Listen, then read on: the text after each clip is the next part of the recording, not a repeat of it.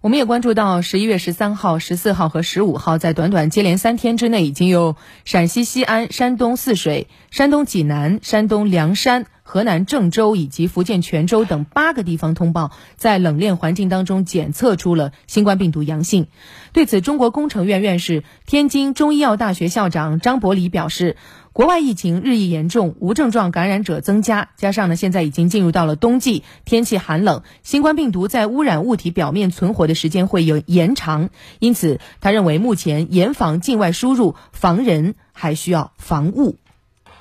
对海外进口的这些冷鲜食品的包装表面进行消杀以外，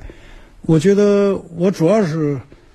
还要关心呢。就是从高危险地区来的一些个包裹呀、快递呀，这些个邮件寄给我们个人，我们个人收到这个以后也要警惕。一个接收的时候要戴手套、戴口罩，最好是一次性的。同时呢，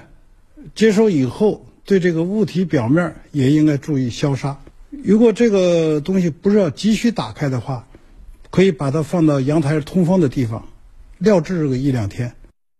张伯礼还特别建议大家啊，买这个冷冻食品尽量避免用手直接触碰，储存呃此类产品要最好独立封闭包装，不要使用生冷海产品，要充分煮熟再食用。这些我们也说过很多次。另外，张伯礼还提到啊，呃，大家可以在这个季节把生理盐水放到冰箱里冷藏，每天拿这个冰盐水漱口、刷鼻腔，可以有效的保护咽喉，预防感冒，增强免疫力。短视频里见过这个啊，也得到院士认可了。嗯，我们不妨试一试啊。